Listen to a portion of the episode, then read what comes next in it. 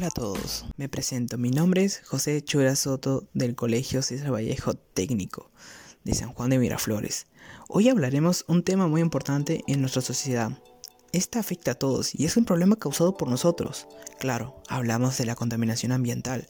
La denominada contaminación ambiental es la presencia de componentes nocivos como químicos, físicos o biológicos en el medio ambiente que dañen a los seres vivos que lo habiten, incluyendo los seres humanos.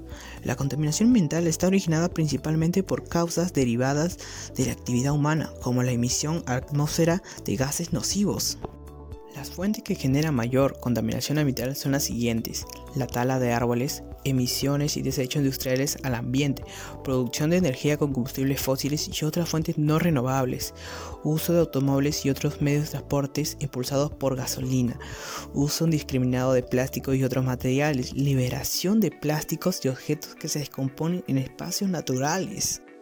Una de las principales consecuencias de la contaminación ambiental es el calentamiento global, también conocido como cambio climático, por el cual la temperatura del planeta va aumentando de manera progresiva, tanto la temperatura atmosférica como la de los mares y océanos.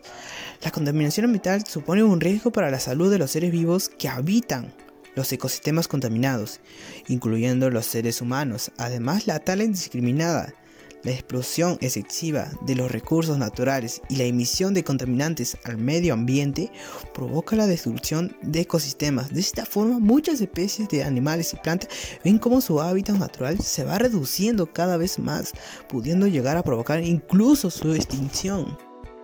Ahora hablaremos de los tipos de contaminación que hay contaminación atmosférica se produce a causa de la emisión de sustancias químicas a la atmósfera que afectan directamente a la calidad del aire. Pero, ¿de dónde proceden estas sustancias malas para el ambiente? Gases expulsados procedentes de combustibles fósiles, como los liberados por un tubo de escape de un coche.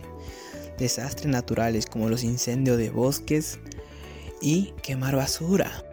Contaminación hídrica Afecta a ríos, fuentes de agua subterránea, lagos y mar cuando se liberan residuos contaminantes. Este tipo de contaminación ambiental afecta directamente a las especies animales y vegetales, también al ser humano, ya que convierte el agua potable en un recurso no apto para su consumo, como los desechos industriales, insecticidas u otros residuos que afectan a la contaminación del agua, pero también otros de su uso doméstico como detergentes de lavado de ropa. Contaminación del suelo. Una vez más, las sustancias químicas de uso común en la agricultura intensiva son las causantes de este tipo de contaminación, aunque no son las únicas. Las baterías, las pilas o vertederos también liberan sustancias nocivas que se filtran en el suelo. Los principales afectados de este tipo de contaminación son las plantas, árboles y cultivos. La presencia de este tipo de sustancias en los suelos afecta su calidad y productividad. Contaminación térmica. El aumento de la temperatura de la Tierra o calentamiento global afecta a los polos y los glaciares. Entre las más importantes se encuentran la subida del nivel del mar, la alteración del equilibrio de los ecosistemas o cambios en las corrientes marinas y el clima. No solo eso, también puede provocar reapariciones o apariciones de enfermedades.